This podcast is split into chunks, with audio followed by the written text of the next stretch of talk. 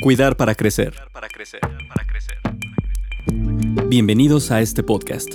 Cuidar para crecer tiene como objetivo acercar a la comunidad de neonatología y pediatría para compartir las diferentes perspectivas del cuidado integral del recién nacido y pacientes pediátricos en estado crítico dentro de este grupo multidisciplinario. Acompáñanos en este recorrido sobre los temas indispensables de esta maravillosa labor. Entrevistas, casos, tecnología, publicaciones y más. En esta ocasión, y para presentar el podcast, agradecemos profundamente a la maestra Jovita Plasencia por su tiempo para compartir con nosotros esta charla. La maestra Jovita Plasencia Ordaz es licenciada en Enfermería y Obstetricia egresada de la UNAM. Cuenta con maestría en Administración de Hospitales. Es nombrada doctora honoris causa, título otorgado por el Claustro de Líderes de Excelencia. Cuenta con diversas certificaciones, algunas por mencionar como instructora en nutrición enteral y parenteral, y educadora en RCP para enfermeras. Es autora de siete libros de enfermería neonatal y ha participado en múltiples artículos sobre estructura de la atención, cuidado neonatal y pediátrico, entre otros. Tiene extensa experiencia en el área neonatal, por lo que la ha llevado a participar en conferencias a nivel nacional e internacional. Y ahora también en este podcast. Hoy en Cuidar para Crecer, platicaremos de la importancia del cuidado neonatal y el abordaje adecuado de los valores fisiológicos, control y manejo de la temperatura y la nutrición enteral y parenteral desde la perspectiva y experiencia de la doctora Jovita Plasencia. Esperamos sea de su agrado. Bienvenida y muchas gracias por estar aquí con nosotros. Muy buenos días, al contrario, mil gracias a ustedes por la invitación. Por favor, platícanos un poco acerca de tu trayectoria. Claro que sí, con mucho gusto. Bueno, yo soy enfermera pediatra neonatal. Tengo experiencia de hace ya algunos años en el cuidado del recién nacido, eh, aproximadamente 35 años a nivel eh, federal y a nivel eh, privado también. He participado también en varios eventos educativos. He tenido la oportunidad también de escribir algunos libros y dar también algunas conferencias y bueno, pues el área neonatal es un tema importante para mí y que además me ha brindado muchísimas satisfacciones y me siento feliz de poder compartir obviamente con toda la audiencia y de poder proporcionar el cuidado específico que estos recién nacidos eh, requieren en el momento adecuado. ¿Nos puedes compartir por qué es importante cuidar a los neonatos de manera distinta versus una unidad de cuidados intensivos? Fíjate, fíjate que qué interesante pregunta al respecto y esto me recuerda mucho cuando yo estudiaba. El profesor justamente de pediatría de neonatología, cuando revisamos esta área de neonatología, eh, nos decía de manera muy clara, debemos de ser muy cuidadosos o deben de ser muy cuidadosos ustedes cuando estén con este tipo de pacientes. ¿Por qué? Pues porque estos niños el impacto que van a tener estos niños en el cuidado que se les dé en esa primera etapa de la vida va a ser fundamental para su futuro.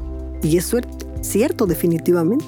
Me ha tocado a mí vivirlo de una manera muy específica. Les mencionaba anteriormente que he tenido oportunidad de trabajar eh, por mucho tiempo con los neonatos y todas las acciones que nosotros realizamos en esa primera etapa de la vida tienen que ver con el futuro de ese niño.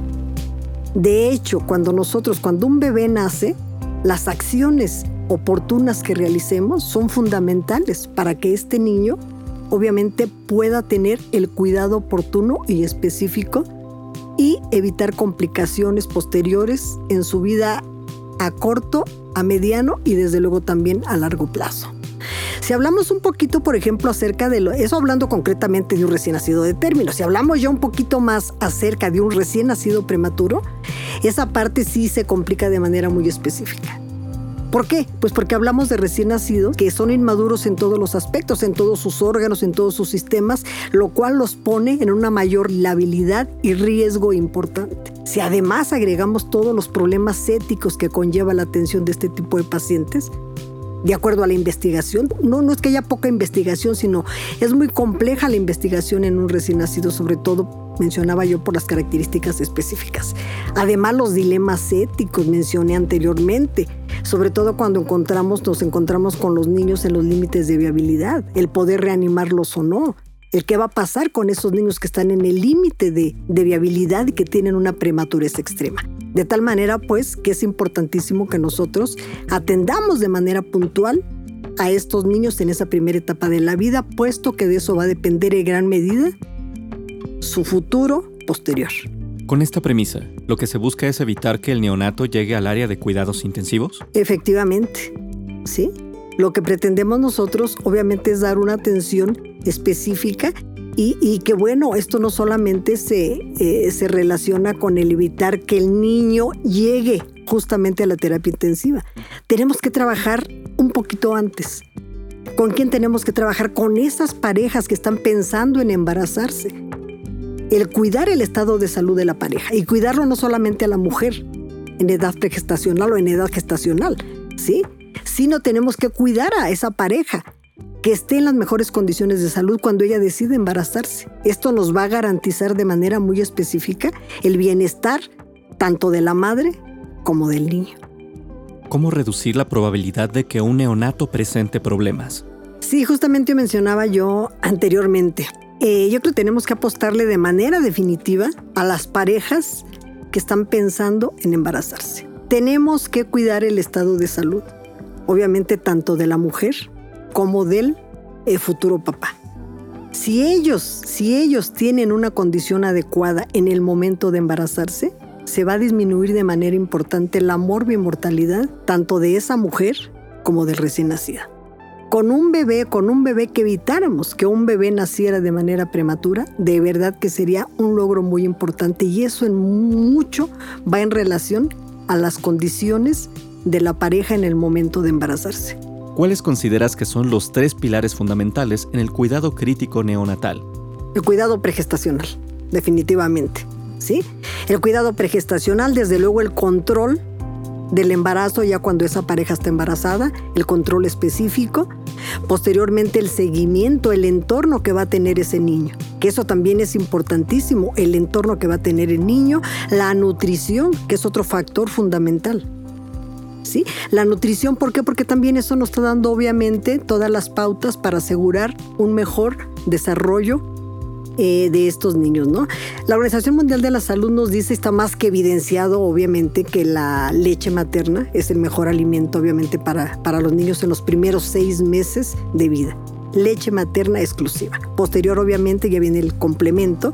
La OMS nos dice dar leche materna mínimo seis meses hasta los dos años o incluso habla de más. No solo tanto por la nutrición, la cuestión nutricional, sino por todos los aspectos emocionales que este aspecto conlleva, ¿no?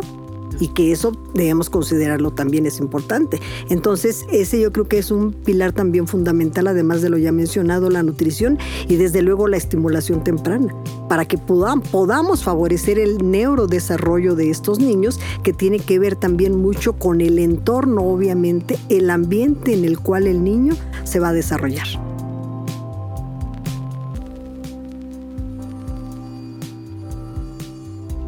Hablando de la atención especializada, una vez que se llega a una situación de urgencia, ¿cuáles son las herramientas o factores más decisivos? ¿Qué tipo de equipo médico es adecuado? Sí, bueno, definitivamente nos ha venido, la tecnología nos ha venido a simplificar el, el cuidado, ¿sí? En enfermería. Les mencionaba anteriormente que que en otro momento todos los cálculos teníamos que hacerlos de manera, de manera manual. Y no solo los cálculos, eh, porque también ahorita obviamente ya con la computadora, ya con las calculadoras, los teléfonos celulares y mil aplicaciones que hay, obviamente podemos sacar cálculos. Pero directamente lo que nosotros teníamos que hacer era muy específico y déjenme decirles que teníamos muchos eventos adversos. ¿Por qué teníamos eventos adversos? Pues porque obviamente las infusiones a gravedad, sí, pues no son precisas. Y al no ser precisas las infusiones a gravedad, pues obviamente no se pasa la cantidad de líquidos que requieren los neonatos. Y, y, si de pronto, mira, un ejemplo así bien claro es, de pronto a un adulto yo puedo pasarle un bolo de hasta de 500 eh, mililitros, no sé, se me ocurre en una hora, en media hora, hasta en 15 minutos puedo pasarle una solución de 500 mililitros, ¿no? 300, 200 dependiendo de, en casos específicos que se requiera recuperación de volumen. Pero en un recién nacido, el manejar esa cantidad de volúmenes lo puede llevar a complicaciones gravísimas que yo mencioné también en un principio y para ya no redundar en esto, que puedes llevarlo hasta la muerte, ¿no? Por ejemplo. Si nos vamos a la parte de los prematuros, bueno, ahí el hecho de que manejes una solución en bolo, es más, de hecho ni podemos manejar bolos con los, con los recién nacidos, pero el hecho de pasar en bolo 3 mililitros, 4 mililitros, 10 mililitros, dependiendo de la edad gestacional, eso puede ser clave para alteraciones de gravedad en ese recién nacido. De tal manera que entonces la tecnología y específicamente las bombas de infusión pues han venido también a favorecer la sobrevida de este tipo de pacientes. Y entre más pequeño sea el paciente, va a requerir de mayor precisión, tanto para infundir los medicamentos, que son también... Eh, situaciones muy especiales porque manejamos microdosis ¿sí? de medicamentos en un, en un recién nacido. En un adulto manejamos mililitros, por ejemplo, ¿no?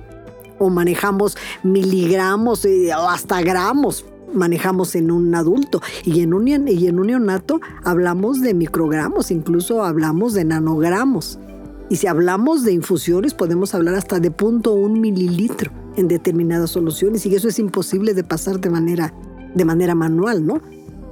¿Sí? De forma precisa. Entonces tenemos que hacerlo con qué? Con esa tecnología. Y afortunadamente te digo, cada vez la tecnología avanza y tenemos bombas muy precisas, las bombas de jeringa, por ejemplo, que son las que se utilizan de manera específica para los neonatos y sobre todo para este grupo de, pacientes. Y, yo también estoy seguro, porque bueno, también nos está rebasando cada vez la tecnología y cada vez hay más eh, recursos y qué bueno que haya más recursos, ¿no? Y, y, y qué bueno que esto nos ayuda a nosotros obviamente a, realizar el trabajo con mayor precisión y sobre todo a realizarlo con calidad en pro obviamente del bienestar de este tipo de pacientes. ¿Qué recomendaciones le darías al gremio que trabaja con esta población de pacientes tan vulnerables? Híjole, sí tengo un mensaje interesante para todo el profesional de la salud que se dedica al cuidado neonatal. Yo creo que definitivamente, sobre todo para enfermería, eh, un aspecto fundamental es la educación, es la capacitación. Requerimos de, capacitación continua.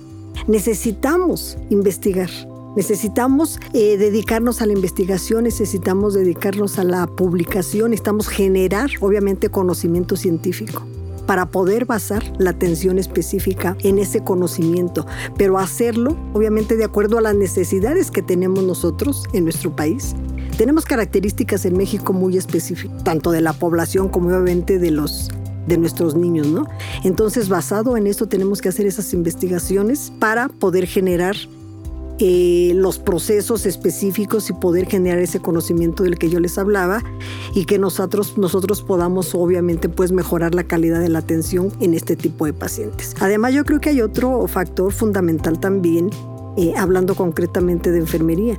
La enfermería, eh, desgraciadamente, no es una profesión o no ha sido una profesión reconocida. Y afortunadamente yo creo que algo, algo bueno que nos dejó esta terrible pandemia es que quedó evidenciada justamente la necesidad y el valor que se tiene con el personal en el área sanitaria, ¿no? Específicamente. Entonces yo creo que quedó evidenciado, sin embargo también considero que se requiere de mayor, eh, mayores programas, obviamente, de motivación y apoyos específicos para la capacitación en enfermería, sobre todo para la especialización. Tenemos un déficit muy importante de enfermeras en México, y no solo en México, ¿eh? Hay un déficit importantísimo de enfermeras a nivel internacional, lo cual obviamente se traduce en sobrecargas de trabajo. Y si hablamos concretamente de las áreas neonatales, eh, yo les decía que eh, la atención adecuada y de calidad en estos niños en esa primera etapa de la vida tiene que ver mucho con el futuro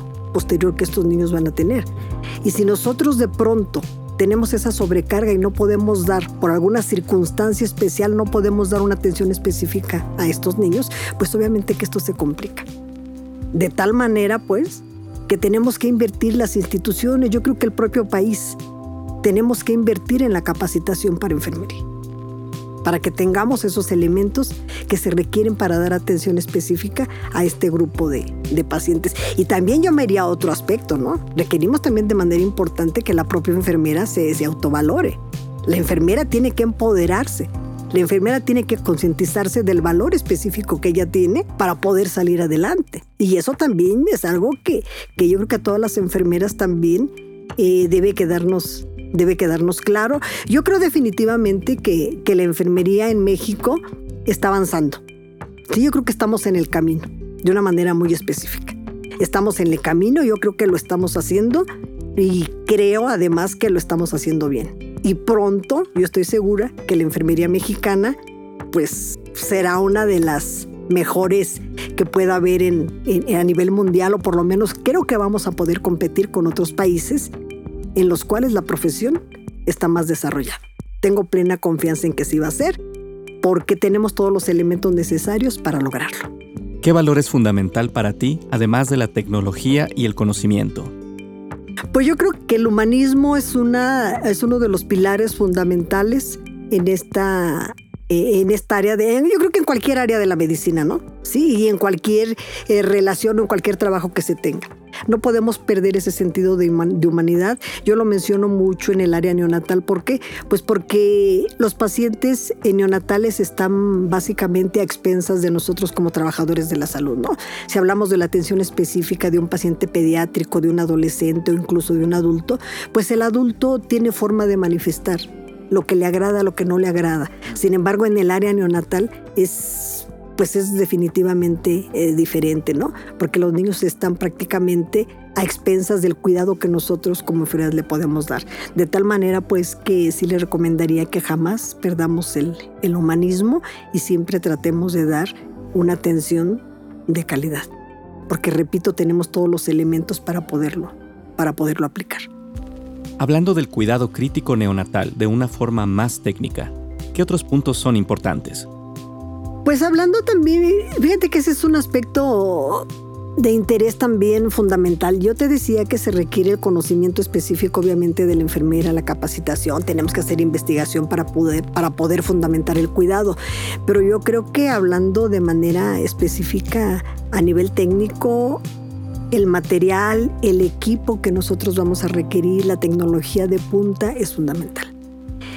El hecho de tener neonatos en una unidad de cuidados intensivos no implica solamente el que tengamos a ese personal capacitado, sino que requerimos también de todos los insumos. Es tan importante el contar con el equipo específico desde una sonda que requiere características muy específicas para atender esos recién nacidos. Recordemos que esos niños podemos tener eh, bebés de en extremo bajo peso o bebés sumamente inmaduros, los cuales pueden pesar 400, 500 gramos. De tal manera pues que incluso se han diseñado materiales y equipos especiales, porque en otro momento no existían. podemos decir que la sobrevida del prematuro en la actualidad se ha incrementado de manera importante, gracias a que al conocimiento, desde luego, obviamente al conocimiento y a la formación tanto de médicos como enfermeras en la especialidad, pero también un factor fundamental ha sido y ha sido creo que, que una situación que ha venido a, servir de parteaguas, pues la tecnología obviamente, la ventilación por ejemplo de alta frecuencia el uso, la importancia de contar con equipos específicos, por ejemplo, para eh, el control o manejo de líquidos, ¿sí? El manejo, por ejemplo, de las bombas de infusión. Las bombas de infusión vinieron, vinieron definitivamente a ayudarnos a nosotros como trabajadores de la salud y sobre todo como enfermeras a poder controlar esos factores que son fundamentales ¿sí? sobre el manejo hídrico, sobre todo de manera específica en los recién nacidos de bajo peso y edad gestacional. ¿Por qué? Porque una sobrecarga justamente de líquidos en este tipo de pacientes puede llevarlos a complicaciones sumamente graves de congestiones, por ejemplo, pulmonares, de eh, alteraciones cardíacas importantísimas y que, bueno, puede poner en peligro la vida. Yo, yo recuerdo, por ejemplo, cuando yo empecé en esto de la enfermería, pues obviamente que no existían, por mencionar algo, no existían bombas de infusión y todo teníamos que hacerlo de manera manual. Todos los sistemas que utilizábamos para infundir a los pacientes era a través de equipos de gravedad. Y tenías que estar tú muy pendiente en ese sentido de cómo manejar esos líquidos. ¿Por qué? Porque si de pronto por alguna situación, simplemente la posición del paciente en este sentido, o el que tú te descuidaras en alguna eh, eh, eh, en algún momento específico, esto nos llevaba a que, a que esos líquidos no pasaran de manera adecuada o que de, o que de pronto se pasaran bolos importantes con estos pacientes y eso los lleva, mencioné anteriormente, a complicaciones muy importantes. De tal manera que la tecnología es también de suma importancia y es fundamental. Y qué bueno que existe y cada vez esto va avanzando. Pero desde luego, pues también estoy convencida que jamás se va a poder sustituir al ser humano, ¿verdad? En todos esos aspectos. Y qué bueno que continúe esa tecnología, porque eso, repito, va a favorecer el cuidado y nos va a ayudar a tener o a dar una atención de mayor calidad. ¿A qué retos se enfrentan los profesionales del área neonatal en su día a día? Pues yo, yo, yo simplemente lo que quisiera comentarles es que tenemos que aprender. Sí, yo creo que, y no solamente en el área de la enfermería ni en el área neonatal, yo creo que tenemos que aprender siempre a trabajar en equipo, a convivir. Y eso es algo muy difícil. Y se los digo por experiencia, ¿eh? Se los digo por experiencia. Porque de verdad que el tratar con seres humanos es, híjole, bien complejo. Porque pues todos somos diferentes, ¿verdad? Ahora, el estrés que manejamos en las unidades de cuidados intensivos, pues es sumamente intenso. Entonces continuamente nos estamos enfrentando a situaciones de emergencia, nos estamos enfrentando a situaciones de riesgo también. Sí, de hecho, todo lo que estamos viviendo en estos momentos, ¿no?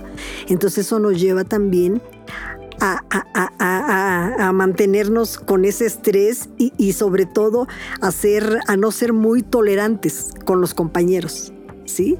Incluso por ahí también tiene que ver mucho los horarios en los que laboramos, ¿no? Y yo sí puedo decirles que las enfermeras, y no solo las enfermeras, cualquier trabajador, no solamente de la salud, que tenga un horario específico de mañana, déjenme decirles que tiene una personalidad muy específica. Sí, ese trabajador que labora en el turno matutino los trabajadores que están en el turno vespertino también tienen una personalidad específica. ¿Y yo qué puedo decirles de los trabajadores que, que, que, tienen que laborar de noche? El no dormir te ocasiona grandes trastornos fisiológicos, grandes trastornos emocionales. Yo no digo que no solamente por, no solamente los de la noche, en todos, obviamente que tenemos afecciones importantes, pero recordemos también que la noche se hizo para dormir, ¿sí? Y fisiológicamente son los periodos de descanso y no se puede tener un descanso específico, obviamente, si tú estás laborando en la noche y sobre todo en esas áreas que implican gran tensión, ¿sí? Gran tensión emocional. Entonces, pues esto es muy complejo. Entonces yo eh, sí podría decirles también que es otro de los factores que tenemos que considerar y que el trabajo en equipo pues es fundamental para para lograr esa atención que les he estado mencionando desde un principio, esa atención de calidad y que tanto requieren estos recién nacidos. ¿Podrías por favor develar el significado de la compleja palabra encefalopatía hipóxico-isquémica? Vaya que es difícil. Sí, claro, de, pronto los términos son un poco, un poco complejos, ¿no? Pero bueno, el problema básicamente con estos niños es que no se les proporcionó, no tuvieron la oportunidad de tener el oxígeno específico que se requería en el momento del nacimiento, no por alguna situación especial. Por eso yo les decía eh, eh, al principio de la, de la plática que, que, estamos teniendo, que era fundamental la atención que nosotros proporcionáramos en los inicios de la vida y sobre todo en el momento del nacimiento. El momento del nacimiento es un riesgo definitivamente, ¿eh? y un embarazo que pudo haber cursado de manera normal puede complicarse en el momento del nacimiento. Un niño puede nacer asfixiado, que es este tema que estamos tocando ahorita. Y si el niño nace asfixiado en ese momento, el niño puede tener secuelas importantísimas, de una parálisis cerebral, de daños específicos de motrices, daños específicos para el lenguaje, o sea, dependerá pues de qué tanta afección hubo por esa falta de oxígeno, ¿no? Entonces, eh, de ahí la importancia pues de la atención, que nosotros de la atención oportuna y de la atención de calidad que tenemos que dar a este tipo de pacientes por todo lo que implica en eh, el impacto que va a tener pues esa atención nosotros que vamos a, nosotros a proporcionar el impacto que va a tener en el futuro de este de este niño bueno esos pacientes son sumamente eh, pacientes complejos complejos ¿por qué? pues porque ellos tuvieron un sufrimiento obviamente un sufrimiento fetal ¿sí? antes del nacimiento o al momento del nacimiento y requieren de una atención sumamente muy especializada. Yo anteriormente les mencionaba de la tecnología. ¿Sí? La encefalopatía hipóxico-isquémica pues tiene una alta mortalidad, tiene una muy alta mortalidad.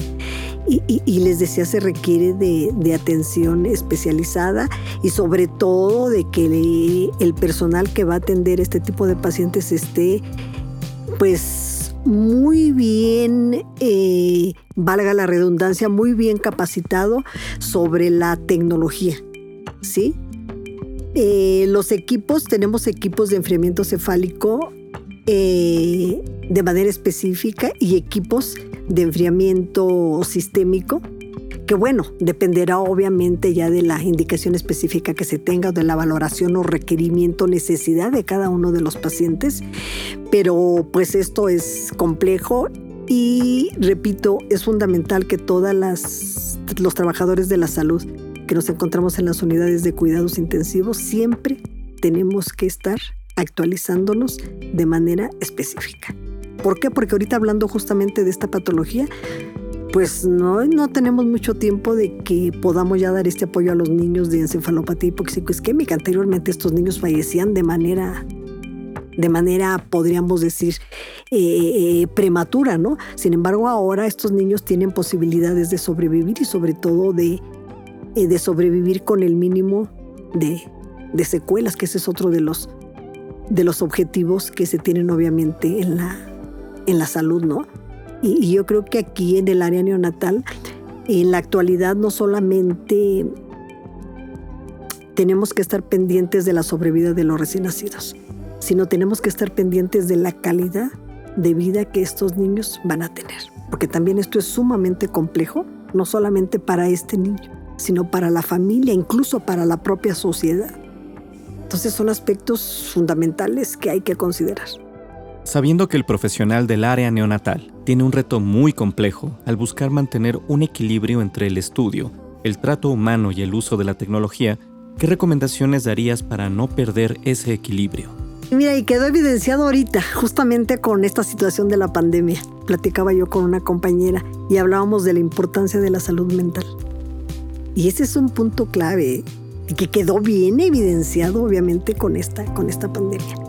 Tenemos que cambiar y obviamente es uno de los aspectos eh, fundamentales en los cuales tenemos que poner toda la atención y de hecho, digo, hay ahorita mucha información al respecto, pero tenemos que darle importancia. Yo sé que, son, yo, yo sé que es una situación también cultural, pues tenemos que cambiar también con la cultura, ¿eh? todos a nivel mundial.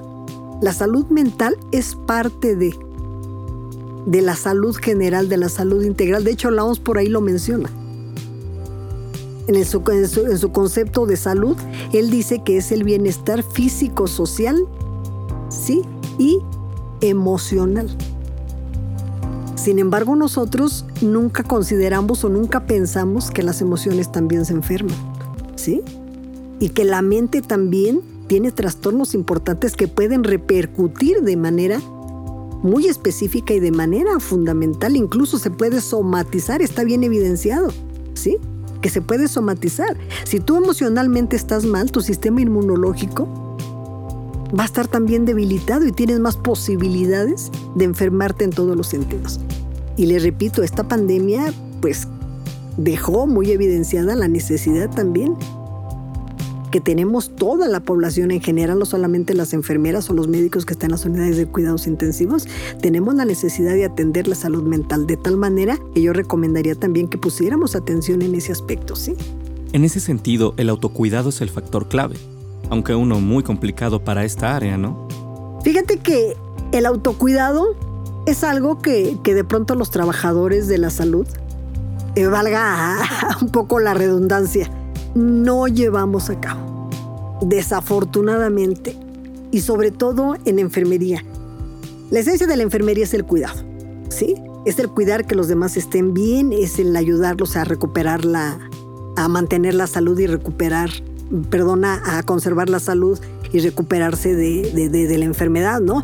Sin embargo, eh, pues los que de pronto menos nos cuidamos somos los trabajadores de la salud. Yo puedo mencionarles, por ejemplo, al estar tú inmerso en un área de cuidados neonatales, como lo acabo hemos estado mencionando en toda, la, en toda la charla, en toda la plática, de pronto no tienes oportunidad, algo tan simple, fíjate, por ejemplo, de hidratarte. ¿Por qué? Porque estás en una emergencia, estás en una situación específica de cuidado con ese niño y no tienes oportunidad de hidratarte. Si yo te, te hablo o te menciono de tus horarios de comida, pues obviamente que no respetas los horarios de comida. Es más, en muchas ocasiones ni siquiera puedes ingerir alimento. Y estás en ayuno. dando atención específica. ¿Por qué? Porque si tienes un niño, por ejemplo, se me ocurre ahorita, si tienes un recién nacido o tienes un paciente que está gravemente enfermo y que te cae en paro, pues obviamente, pues ahí te quedas con el paciente, ¿sí? Entonces, ¿qué sucede? La alimentación, no tienes una alimentación adecuada. Si hablamos de oportunidad para ejercitarte, yo pregunto, ¿cuándo tienes oportunidad para ejercitarte? Si estás en esa área. Por un lado tienes que capacitarte, por otro tienes que dar la atención específica. Por otro, tú como enfermera, generalmente tenemos roles diversos. ¿Por qué? Porque también eres madre de familia, también eres esposa, también eres ama de casa. ¿Sí me explico? Entonces son situaciones también con las cuales tú tienes que estar lidiando. Entonces de pronto dices, bueno, ¿y dónde está justamente ese espacio para mí? ¿Sí? Para poder por ejemplo, menciono ahorita ejercitar. El sueño, hablemos del sueño. ¿Qué trabajador de la salud puede decir que duerme sus ocho horas? Yo creo que ninguno, ¿eh? déjenme decirles que ninguno. Hace rato mencionábamos los compañeros o las compañeras que trabajan de noche. Imagínense nada más la situación en ese sentido que están viviendo. Y hablo fisiológicamente todo lo que está pasando, ¿no? Que es bien cierto también de pronto pues te adaptas, ¿no? Porque el que no se adapta pues muere, ¿verdad? Entonces también se adaptan, pero con trastornos muy específicos. Entonces, pues esa parte es muy importante. Yo también recomendaría que, que todos, y, no solo los trabajadores de la salud, pero ahorita que estamos tocando ese tema, debemos de poner especial atención en nuestro, en nuestro autocuidado. Porque si somos cuidadores, y nosotros no estamos realizando o llevando a cabo justamente todo ese cuidado, pues obviamente que vamos a tener también trastornos muy importantes que nos van a llevar a la pérdida de la salud. Y va a ser muy difícil, obviamente, y, repito, esta, esta pandemia ha evidenciado muchísimos aspectos y entre, entre ellos, pues esto quedó al descubierto también que el autocuidado no precisamente es un fuerte de los trabajadores de la salud. Es momento de concluir la emisión de este podcast sobre el tema del cuidado neonatal. Muchísimas gracias, doctora Jovita Plasencia. Estamos muy contentos de haber escuchado tan interesante charla. ¿Tienes algún comentario final? Pues el cuidado neonatal es complejo, muy complejo de verdad. Eh, yo les digo, no porque yo quiera restarle, eh, restarle mérito a cualquier otra especialidad, ni tampoco por el hecho de que tengo toda mi vida dedicada al, al cuidado de los, de los recién nacidos, pero simplemente el hecho del impacto que he estado mencionando durante toda la plática del impacto que se tiene, del por qué tenemos que cuidar de manera muy especial y sobre todo del por qué eh, tenemos que dar esa atención de calidad a los niños, pues porque va a repercutir en su vida, va a repercutir en su vida futura. Y puedo decirles que todos los que trabajamos con neonatos, pues tenemos en nuestra vida el futuro de estos niños. BD cuenta con los conocimientos, la perspectiva, las habilidades y la experiencia para convertirse en un socio clave que le ayudará a mejorar la seguridad de los pacientes a través de nuevas tecnologías, servicios y capacidades. En BD ofrecemos al profesional de la salud soluciones para el cuidado neonatal. Consulta nuestro sitio web y síguenos para más contenido.